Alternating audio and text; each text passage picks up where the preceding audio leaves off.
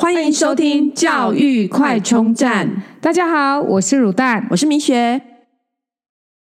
国高中不可不知的学群、学类、学系跟班群，呃，其实现在呢，升大学的不管是就升学制度，真的非常复杂，而且又非常多名词哦。我们刚刚讲的这个学群、学类啊，还有班群这几个呢，其实是升大学的一些名词。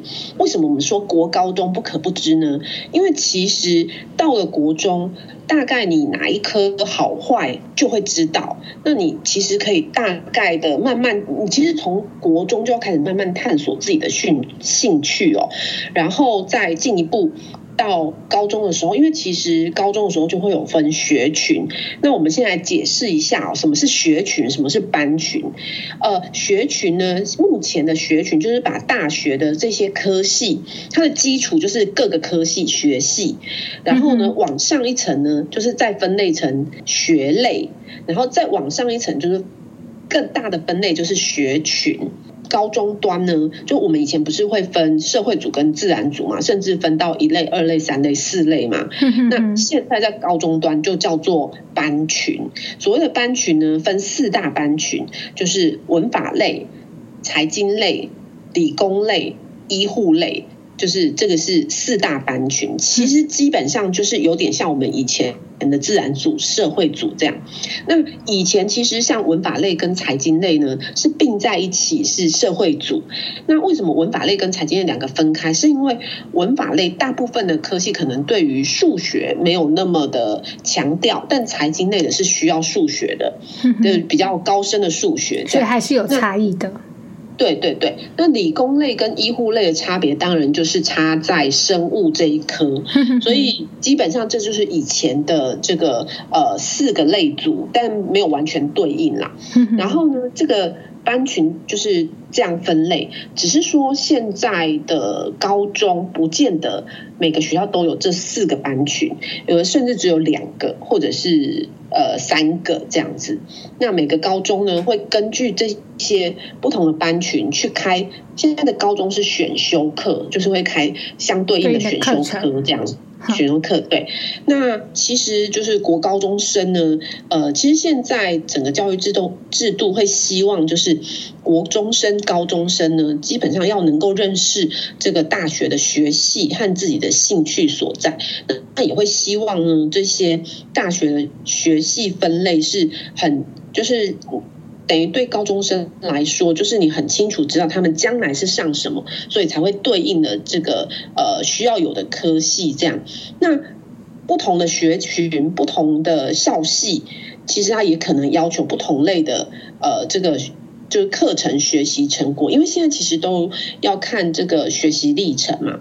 那所以不同的学习历程，就是影响的就是你能不能申请这一些科系这样。对，因为学生的养成很重视，就是持续性的养成，所以这些历程就是在证明你的学习的一个整个过程。对对对，那刚刚讲就是学群来讲的话，一共分成十八个学群，那往下展开来呢，有一百二十六个学类，然后之后再对应到各个大学的。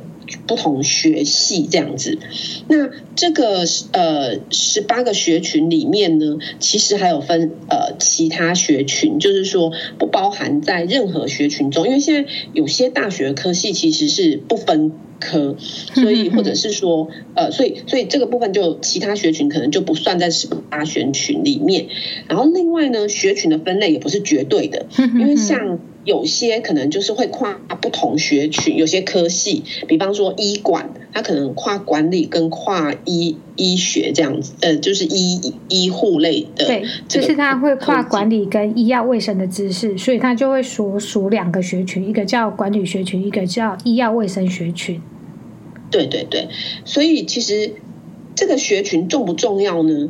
因为这个学群其实是搭配一零八课纲的这个课程学习成果的。刚刚讲多元选修精神，那会帮学生规划很明确的，呃，比较明确的这个课程地图。这所谓课程地图，就是说他就会开选修课。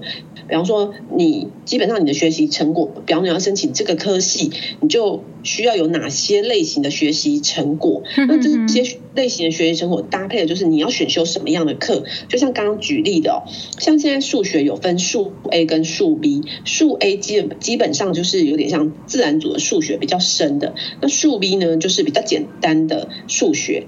呃，以这个财经或者会计的这个这个学群呢，其实他们大部分的。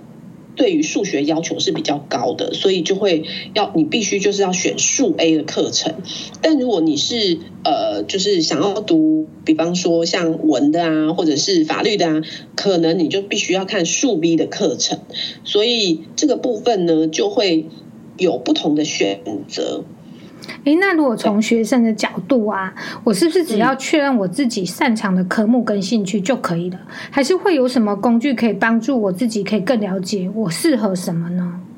嗯，大学入学考试中心其实有提供免费的兴趣量表，那这个量表呢是从工作上来倒推哦，就是以。工作类型上的人格特质分成六种类型，包含实用型，就是用 R 当代表；然后研究型就是 I 当代表；艺术型就是 A 当代表；然后社会型就是 S；然后企业型就是 E；还有事务型是 C。那整个测验的结果呢，你可以透过这个兴趣量表测出来之后，那可以跟大学选才还有高中育才的这个辅助系统叫做 College Go。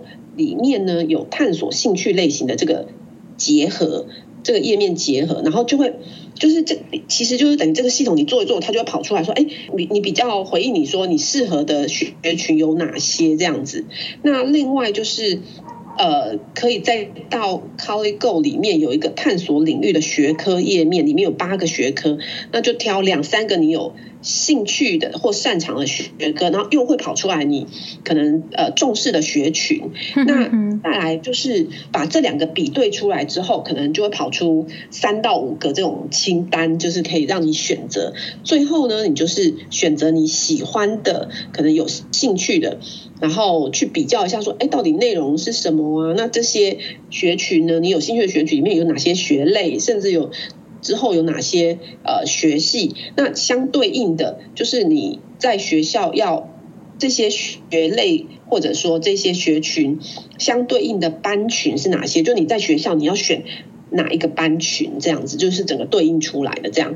再按照就是各个学校科系，它的就是学习成果里面，在学习历程中需的需需要的这个，等于是各个科系的要求，是。然后去核对这样子，嗯，去就是一一的去确认说你有没有去选修啊，或是去呃针对这个目标去去增加你的能力。对对，其实就是呃，这个大学的申请入学的那个高中的学习历程的资料里面呢，就可以查询说，呃，这个学群里面的各个科校系，然后里面他需要的这个学习课程学习成果需要的项目有哪些？那你就看一下，就是哎，你们学校有没有开这样的课程？然后这样子就可以来做呃整个学习历程的准备跟方向这样子。哇，这样听起来是不是如果有兴趣的家长，或是说学生本身，是不是越早去做这套系统，了解自己是一个，就是一个可以帮助自己说在选择上一个参考的依据？对，那当然，其实我觉得有时候，当然专家会把这个简单的事情复杂化啦。那基本上，其实家长应该也很清楚，比方说，在国小的时候，数学，比方说就不好。对，那你可能就会比较稍微会有一些观察，它方向也许就会比较走这种。呃，人文社会方面的，然后呃，就是就是可能文史哲学群这样，所以其实你从，因为我觉得现在其实国小高年级的这个课程，不管是社会科，然后数学科，其实都有加深。那这个加深的程度呢，其实就是你将来的参考。那更不用说到国中，其实课程的难度增加之后，那。慢慢越来越可以看出这个方向。这样，那我们刚刚讲有十八学群嘛？对，这十八学群呢，就包含了就是刚刚讲，如果班群分这四大类，它对应的学群就包含呃，就是文史哲学群，然后外语学群，然后呃，社会与心理学群、法政学群、教育学群、大众传播学群、管理学群、建筑与设计学群。艺术学群，然后呃，游戏与运动学群这十个学群。那以财经类来讲呢，呃，这里面会有呃班群对应的这个学群，其实会有重复。那所以这些整个念起来其实不止呃十八个啦。那只是说，就是扣掉重复了以后，算起来是十八个。那第二个的财经学群呢，就包含了财经学群、管理学群、外语学群。社会与心理学群、法政学群这四个学群，那刚刚可以看到，在文法类其实也有也有外语学群，可能也有呃社会与心理学群跟法政学群。那这两个差异在于，可能是它有不同的组别。那那也许有的组别呢，呃，比方说以法政学群来讲，可能有的组别是需要到呃就是数学的应用，可能就是财经类的这样子。这有就是我们刚才讲的十八学群一百二十。二十六的学类会有分不了的，所以它的学类就会跨到学群去，所以它就会有一些科，就是有一些学类它会跨到两个学群。嗯、哦，对，有一些学类会跨两个学群这样。那再来就是理工类的部分呢，就包含了资讯学群、工程学群、数理化学群，然后地球与环境学群。建筑与设计学群这五个学群，那以医护类来讲呢，就是医药卫生学群、生命科学学群、生物资源学群、社会与心理学群这四个学群。哇，真的是很复杂，现在的升学。对，但总之呢，其实我觉得我们现在制度简单讲一句，就是国中是要通才，就是每一科都要好。你看那个国中升高中的考试制度，我们先前也有在其他集的节目有讲过，其实是先比几个 A，所以基本上就是每一科都要好。均那要均对，这样子你你才有办法可以进。明星高中，对，但是进了明星高中呢，你要加强你的厉害的学科。其实，因为现在的大学的这个学系的呃录取的标准，因为现在政府呃教育标部那边的方向，大考中心方向其实是五选四，也就是说呢，国英数设置这五科里面，你你最多只能看四科。那通常只有医学系会看到四科，所以大部分的科系呢。其实只看三科，那其实你就可以从国中就开始制定好策略，就是你先看一下，其实呃，就是即便是医学系，它采集的科目也非常的不一样。对啊，不同的学校就有看不同的科目。